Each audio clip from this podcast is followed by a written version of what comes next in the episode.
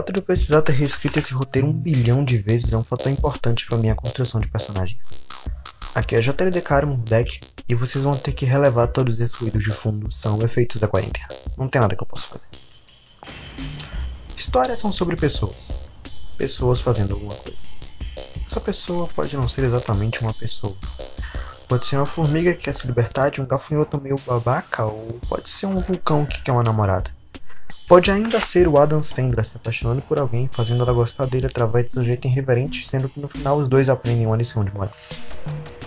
Independente de tudo isso, histórias são sobre pessoas.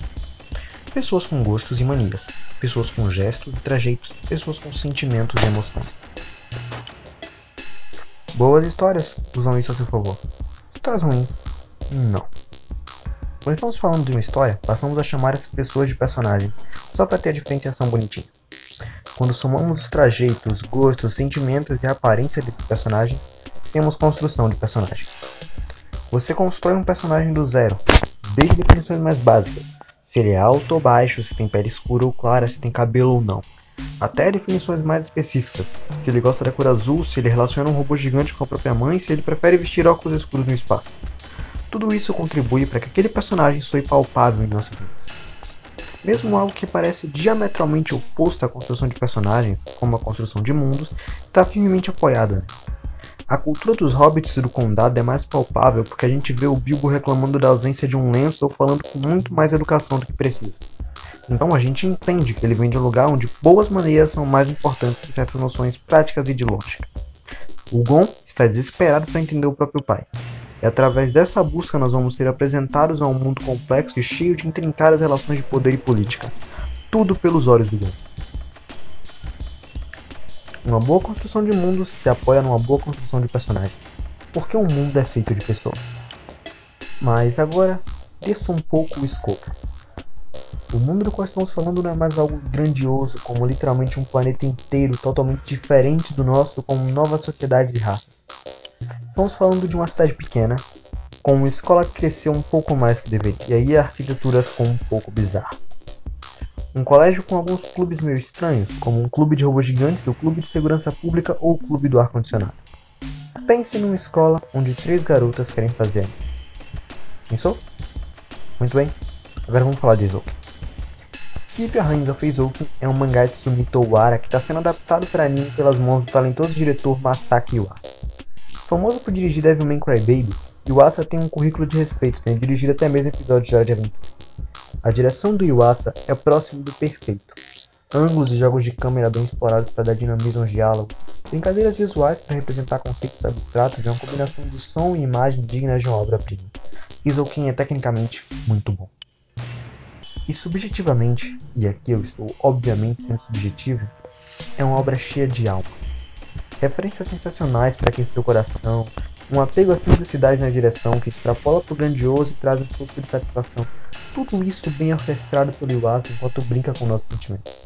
Sim, subjetivamente, Izouken também é muito bom. Mas eu já disse, histórias são sobre pessoas. E Izouken não cinzenta. O personagem de Izouken precisa estar à altura da história para que ela possa funcionar, desde o nível mais básico até o mais complexo. Vamos começar pelo design de personagens. Temos, por exemplo, Subane Mizusaki. Subane Mizusaki é uma atriz e uma modelo. Também é animadora do clube de audiovisual de Izu.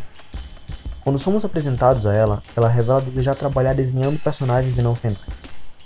Esses fatores contribuem com o fato dela ser a única das três principais personagens com um design de personagem mais convencional e próximo daquilo que, por convenções, seria chamado de belo. Personagens como Midori, Sayaka e Domek se preocupam e trabalham com aspectos mais práticos dos animes. Seus designs um pouco mais relaxados demonstram um cuidado menor com beleza e estética refletindo isso. Pode estudar também o trajeto das personagens. Pegue de novo a Mizusaki. Ela é alguém acostumada a falar com pessoas e a tirar fotos. Por isso, ela é alguém de riso fácil e contagiante que automaticamente faz um ring luz quando se passa uma câmera.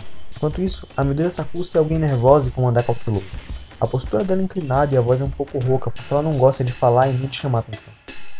Até a forma como os personagens se preparam para algo vai dizer um pouco sobre elas. O episódio 8 mostra as meninas fazendo uma apresentação importante. Subane se veste para chamar atenção e atrair o público, porque essa é a função dela. A Midori tem fobia de palco e não lida bem com o estresse, então ela vai literalmente se vestir como um soldado pronto para guerra. Sayaka Kanamori é a pé no chão. Ela se veste normalmente porque ela é a voz da razão. É como se cada mínimo detalhe nessas personagens importasse para gravar na sua memória como elas são e como elas vão se comportar. Agora você junta isso com a direção maestral de Wasa, uma animação que beira o perfeito e uma pitada de bom humor e Shazam. Abemos Isola. Aqui foi JLD Carmo Deck e Easy Brazy.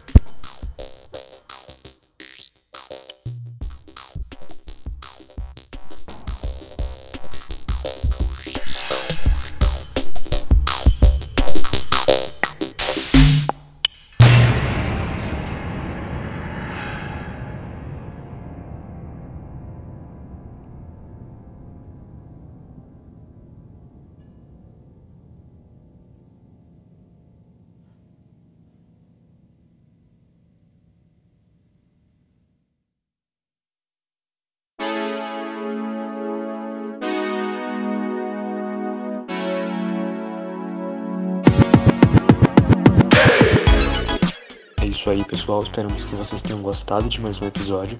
Lembrando que vocês podem nos seguir no Twitter, que é o twitter.com/podcastpiada, e também que vocês podem nos ouvir pelo Anchor, Google Podcasts, Spotify, Breaker, Radio Public ou pelo YouTube, onde for melhor para vocês. Falou? Até a próxima.